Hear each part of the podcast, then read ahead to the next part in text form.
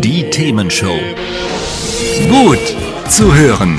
Gegen Langeweile. Herzlich willkommen beim Themenshow Podcast. Habt ihr uns schon abonniert? Wenn nicht, wird's Zeit. Ihr findet unseren Podcast auf podcast.themen-show.de. Und jetzt viel Spaß mit unserem heutigen Thema, das direkt aus unserer Radioshow stammt. Am Telefon haben wir Carsten Beschewski, das ist der Chefvolkswirt bei der ING DIBA. Schönen guten Abend. Ja, guten Abend. Was bedeutet denn die Wahl von Donald Trump zum Präsidenten in den USA für die Wirtschaft ganz allgemein? Ja, für die amerikanische Wirtschaft heißt es im Augenblick eigentlich was, was Positives. Das sind, das sind Vorteile. Ne? Wir sehen das auch an den Finanzmärkten, ähm, die eigentlich seit der Wahl im November äh, nur steigen. Ähm, da wird ganz deutlich so ein bisschen dieses Szenario gespielt. Äh, Donald Trump äh, macht halt wirklich America great again. Ähm, er wird Geld ausgeben in die Infrastruktur in den USA. Er wird mehr deregulieren. Er sorgt wirklich dafür, dass neue Arbeitsplätze in den USA entstehen. Das versucht er halt zu schaffen, indem er Importzölle auf, auf ausländische Produzenten äh, erlegen wird. Ähm, er baut auch wieder seine tolle Mauer. Das heißt aber im Grunde genommen wird, äh, wird Trump eigentlich das machen, was, äh, was viele amerikanische Experten auch immer Deutschland und Europa äh, nahegelegt haben, nämlich Geld in die Hand zu nehmen, ähm, mehr Schulden zu machen und damit das Wachstum an äh, letztendlich wieder auf, auf Gang zu bekommen in den, in den USA. So, das ist äh, von daher kurzfristig könnte das für die amerikanische Wirtschaft sehr positiv sein. Die Frage ist nur, ähm, wer zahlt die Rechnung? Okay, und da sagt jetzt der Trump dann Mexiko wird und die anderen werden es alle sein. Das heißt, die Frage ist ja genau, wer profitiert, wer verliert eigentlich, oder? Ganz genau, ne? denn äh, leider Gottes ist es halt so, dass auch wenn wenn Trump halt wirklich event äh, die amerikanische Konjunktur, Wirtschaft äh, wieder besser machen könnte, wo man auch dazu sagen muss, so schlecht läuft die amerikanische Konjunktur überhaupt nicht. Ja, die, die Arbeitslosigkeit ist unter Obama schon sehr stark gesunken. Äh, die amerikanische Wirtschaft äh, wächst auch viel stärker als die als die europäische. Aber gut, ähm, also angenommen Trump äh, schafft das wirklich sein Programm durchzuziehen, ähm, dann geht das zu Kosten des Rest der Welt. Ähm, dann geht es zu Kosten der der, Schulden, das, der Schuldenberg in den USA wird weiter steigen.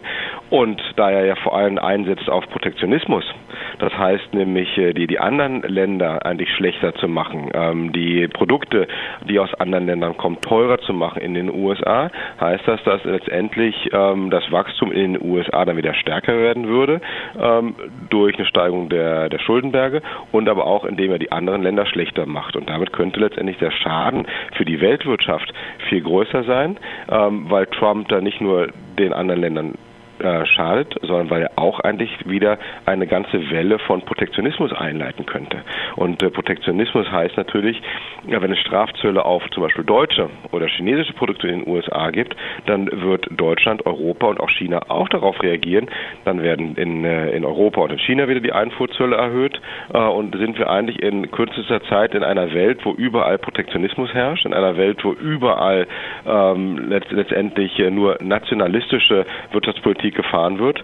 Und äh, das wird dazu führen, dass letztendlich der, die ganze Welt äh, in ein paar Jahren schlechter dastehen würde, als sie im Augenblick dasteht. Das wird ja ganz oft verlangt, dass man sich auf sein eigenes Land erstmal konzentrieren sollte, nicht so global denken sollte, weil Leute ja auch Angst oftmals vor Globalisierung haben. Warum ist das schlecht aus Ihrer Sicht?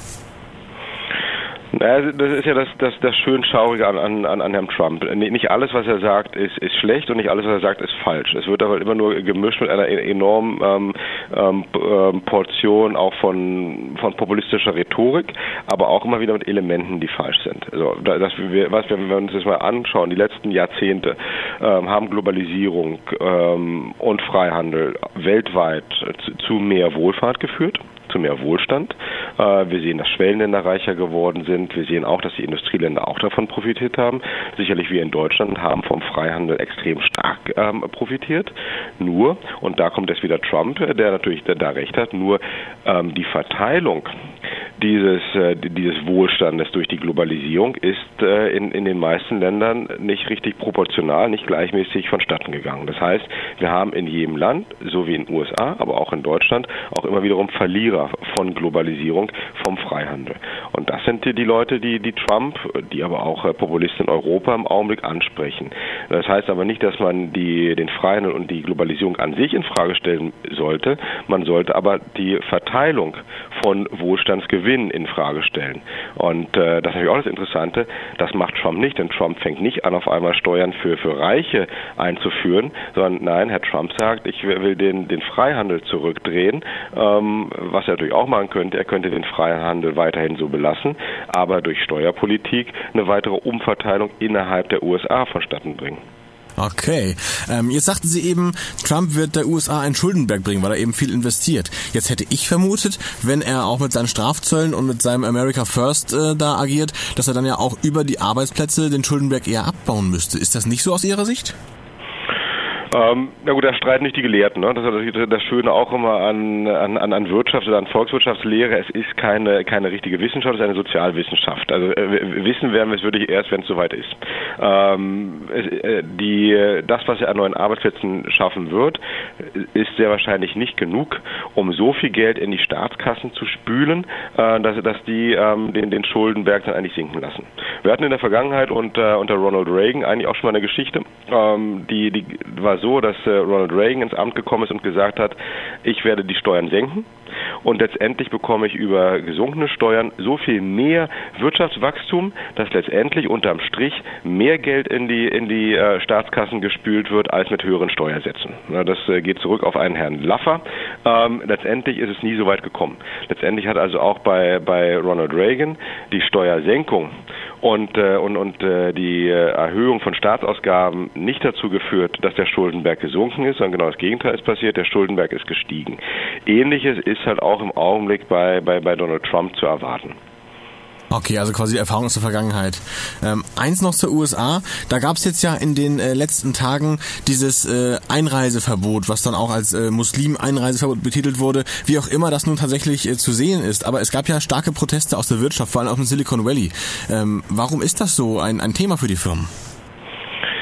Für die amerikanischen Firmen ist das ein großes Thema, weil natürlich ähm, Silicon Valley, aber auch andere andere Unter Unternehmen äh, abhängig sind von äh, sagen wir, hoch ausgebildeten ähm, Arbeitnehmern aus dem Ausland. Ja, wir sehen das natürlich in, äh, dass Silicon Valley ein bisschen also das Mecker gewesen ist äh, für für extrem hoch ausgebildete Leute aus der ganzen Welt. So, wenn jetzt dieser dieser dieser ähm, dieser ähm, Einreisebeschränkung weiter bestehen bleibt, äh, dann äh, führt das natürlich dazu, dass äh, den USA letztendlich auch die, die hochqualifizierten äh, Mitarbeiter fehlen. So, und natürlich kann man sagen, okay, die werden dann ersetzt von Amerikanern, das natürlich das wäre so ein bisschen so eine Trump-Logik, ähm, nur es ist ja auch in der Vergangenheit nicht so gewesen, dass ähm, die amerikanischen Arbeitnehmer Schlange standen, um die, die hochkarätigen Jobs in, in Silicon Valley zu bekommen. Ähm, weil es natürlich auch so weit ist, dass wenn wir uns das Ausbildungsniveau in den USA anschauen, dass da auch eine extrem große Schere ist. Wir haben natürlich die Elite-Universitäten, wir haben extrem hoch ausgebildete Leute, aber die Menschen, die im Augenblick ohne Arbeit dastehen oder nur in, in, in schlecht bezahlten Jobs äh, beschäftigt sind, das sind Leute, die aufgrund auch der Unterschicht des amerikanischen Bildungssystems einfach nicht zum Zuge kommen. Und äh, die kann ich einfach nicht so schnell auch wieder sozusagen an einen Job in Silicon Valley bringen, nur wenn ich jetzt einen Einreisestopp mache. Das heißt, letztlich äh, braucht die USA derzeit auch äh, das Ausland, um die Wirtschaft vorantreiben zu können die USA kann sich nicht abschotten. Natürlich hat die äh, USA einen sehr großen äh, Binnenmarkt, ja, das ist so. Aber wenn ich mir das anschaue, wie, wie multikulti die USA natürlich sind, äh, wie, wie stark der amerikanische Arbeitsmarkt sicherlich von hoch ausgebildeten äh, ausländischen äh, Arbeitskräften ist, ähm, wie hoch natürlich auch der amerikanische Arbeitsmarkt letztendlich abhängig ist von ähm, so einer Produktionskette. Auch, auch nicht alle Unterteile von amerikanischen Autos werden wirklich in den USA produziert. Die kommen auch aus dem Ausland. Ja, es ist also im, im Augenblick eine Illusion, noch zu denken, dass hier wirklich so eine, eine Oase ähm, schaffen kann, in der wirklich nur noch alles komplett abgeschlossen in den USA produziert wird von äh, amerikanischen Arbeitnehmern. Ähm, wenn wir uns auch anschauen, zum Beispiel allein die, ähm, die deutschen Unternehmen haben so viel investiert in, in den USA, ich glaube 600.000 bis 700.000 amerikanische Arbeitsplätze gehen auch auf Rechnung von, Ameri äh, von deutschen Unternehmen. Also das ist auch eine ganze Menge. Naja, und größter Kreditgeber von Donald Trump ist ja wohl auch die Deutsche Bank, so wie ich es gehört habe. ja, also das weiß ich nicht. Ich meine, letztendlich ist der größte Kreditgeber äh, für die amerikanische, ähm, für, die USA sind letztendlich China, äh, weil nämlich die Chinesen äh, einen großen Teil der amerikanischen Staatsschuld in den Händen haben. Das ist auch nochmal spannend zu wissen auf jeden Fall. Wenn wir mal Richtung Deutschland und Europa gucken, ähm, da ist ja jetzt so ein bisschen das, das kleine P schon in den Augen, würde ich sagen. Wenn jetzt äh, Amerika auf Kosten der anderen profitieren möchte, oder die, die USA speziell, ähm, wie geht es für uns weiter? Müssen wir uns wirklich Sorgen machen oder sagen Sie Füße stillhalten? Na, wir sollten uns schon Sorgen machen. Meine, natürlich ist es unheimlich schwierig, dass es dann mal unabhängig von der von der Wirtschaft. Ähm, wir wissen einfach immer noch nicht genau, wofür der Prä Präsident Trump wirklich steht. Ja, aber auch ganz gesagt, er hat natürlich jetzt den den Anschein geweckt, dass er sehr tatkräftig äh, all seine Wahlversprechen umsetzt äh, mit diesen äh, Presidential Orders.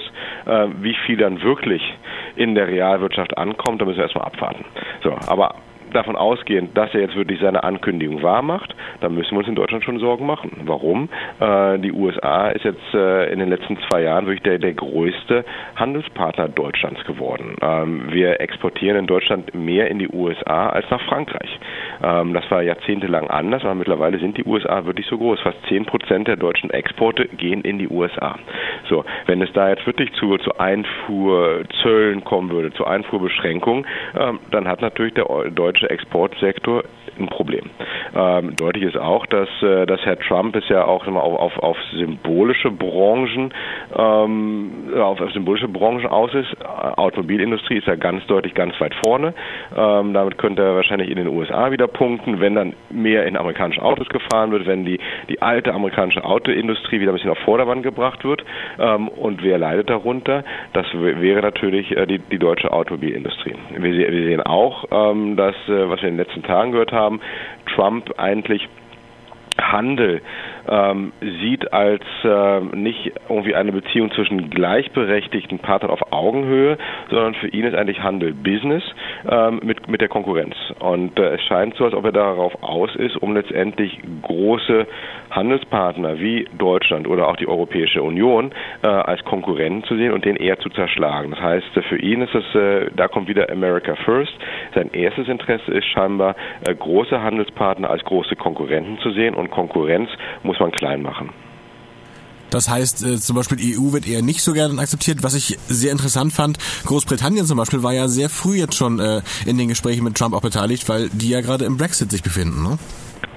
Ich denke, das passt so ein bisschen auch in die in, in diesen Ansatz, in, in die Strategie, um eigentlich Europa auseinanderzuspielen. Ja, ich meine, Herr, Herr Trump will deutlich äh, ein bisschen Angst äh, schaffen, er will Angst einflößen, er will auch ein bisschen schockieren ähm, und und er versucht Europa ein bisschen auseinanderzuspielen. Und dazu gehört einfach in so eine Strategie gehört dann rein, um jetzt äh, die, den Briten äh, erstmal die Idee zu geben, dass man mit denen ein, ein Freihandelsabkommen schließen würde. Also Trump, der eigentlich gegen Freihandel ist, fängt an, ein Freihandelsabkommen mit den Briten äh, zu verhandeln. Ich kann es mir kaum vorstellen. Aber es gibt natürlich dann wieder sozusagen ähm, die, die Botschaft an Europa und auch zu den Briten. Schaut her, vielleicht können die Briten so eine bessere Verhandlungsposition äh, mit der EU haben, wenn es um den Brexit geht in, in diesem Jahr. Ähm, gleichzeitig die Kommentare, die jetzt Richtung Deutschland zielten, ja, dass äh, Deutschland ein, ein, ein Wechselkursmanipulator wäre, ähm, dass, dass Deutschland einen viel zu hohen Handelsüberschuss hat. Na, das zielt darauf, um, äh, um, um Deutschland ein bisschen äh, zu, zu schwächen. Das sind wirklich so eine Politik der, der Nadelstiche.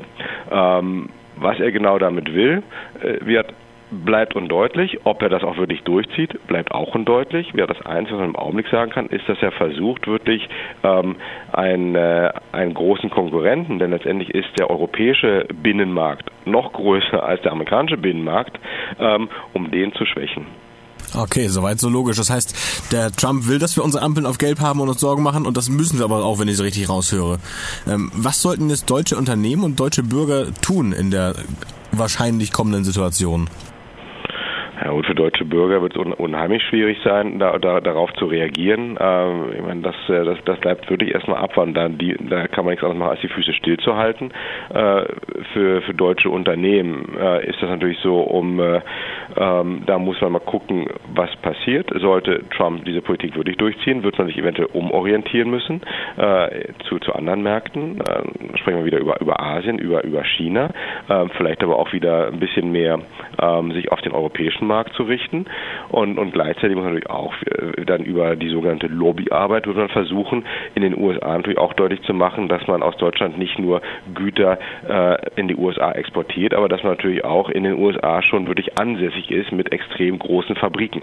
Ähm, ja, der Automobilsektor ist deutlich ein Beispiel, aber auch, äh, auch in, in, in der Pharmaindustrie sehen wir natürlich, dass, äh, dass auch äh, deutsche Unternehmen schon in den USA sind und auch ähm, Arbeitsplätze für Amerikaner schaffen. So, dass, so wird verhandeln. Und dann ist natürlich die Politik gefragt in Deutschland und in Europa und da sehen wir, dass man sich im Augenblick noch sehr stark zurückhält, äh, weil man auch immer noch versucht, durch den, den, den Präsidenten Trump zu analysieren. Äh, steht der Präsident jetzt wirklich für eine ganze Regierung? Äh, spricht die Regierung vielleicht was ganz anderes? Ähm, aber da ist, denke ich, vielleicht irgendwann doch wünschenswert, dass Europa geschlossen ähm, deutlicheren Ansage kommt. Also dass man, äh, dass man Herrn Trump doch ein klein bisschen ähm, wieder ähm, zurückdrücken kann, um auch deutlich auf die auf die eigenen Stärken zu verweisen. Denn, denn wie gesagt, äh, Europa, wenn es denn zusammenarbeiten würde, ähm, ist eigentlich noch stärker als die USA, hat einen größeren Binnenmarkt, ähm, hat einen größeren Absatzmarkt ähm, und, und diese Kraft, ja, wie, wie so, so, ein schlafender Riese, ähm, die muss man Herrn Trump wahrscheinlich äh, ab und zu mal doch auch ähm, deutlich vor Augen halten. Okay. Welche Sicht haben Sie von der ING DIBA jetzt äh, auf die Gesamtsituation? Sagen Sie, dass es in Amerika vorangeht und äh, da bergauf geht, das ist eigentlich ganz gut so? Oder sagen Sie eher, für die Welt ist es äh, vielleicht gefährlicher, für Europa speziell auch? Was ist Ihnen da wichtiger? Also wo, wo setzen Sie Ihren Schwerpunkt jetzt? Sind Sie eher in Sorge oder eher in Freude? Ganz ehrlich ist es so, dass wir im Augenblick wirklich nur in Szenarien denken. Ja, das heißt, weil Herr Trump so unberechenbar ist und weil es für uns wie für alle auch eine ganz, eine ganz neue Situation ist, in der wir immer noch nicht wirklich einschätzen können, ist das, was er sagt, auch wirklich das, was er machen wird und das, was er in den kommenden Monaten und Jahren machen kann. Denn sicherlich, wenn es auch geht um, um Wirtschaftspolitik, um, um Steuerpolitik, um Handelspolitik, dann braucht der Herr Trump den Kongress. Ähm, das kann er nicht alleine mehr nur mit, äh, ähm, mit diesen Presidential Orders regeln. Das, dafür braucht er Unterstützung. Und äh, von daher warten wir ab, müssen wir in Szenarien denken ähm, und äh, ist eigentlich ja, wir sind ein bisschen zwei, äh, zwiegespalten. Ja, ganz klar, wir sehen, ja, wenn er wirklich nur das Positive machen würde von der Wirtschaftspolitik, dann ist das dann ist das gut für äh, dann ist es gut für die amerikanische Konjunktur und äh, wenn er den Protektionismus nicht ähm, äh, wieder einführen wird, wenn er also den Schaden auf den Rest der Weltwirtschaft relativ begrenzt hält, sondern sich dann nach außen hin äh, auf der auf der internationalen diplomatischen Bühne doch etwas geläuterter zeigt, ähm, dann wäre es positiv. Wenn letztendlich aber der Schaden überwiegt äh, von diplomatischen Fettnäpfchen, äh, von über Protektionismus, äh, über letztendlich auch der, ähm, der Anreiz oder der, der, der Start für eine ganze Welle von nationalistischen, protektionistischen äh, Politiken im Rest der Welt, dann ist ganz deutlich, dann ist das für die Weltwirtschaft eher negativ. Okay. Herr Beschewski, danke für eine angenehm sachliche ähm, Einsicht in die aktuelle Situation aus Wirtschaftssicht und äh, ich wünsche Ihnen noch ein, einen schönen Abend. Ja, gern geschehen, ebenfalls. Danke. Hat's euch gefallen? Sagt's weiter. Habt ihr Feedback? Sagt es uns. Studio at themen-show.de oder per WhatsApp 040 52 11 01 52. Mehr Podcasts von uns gibt's unter podcast.themen-show.de. Themenshow.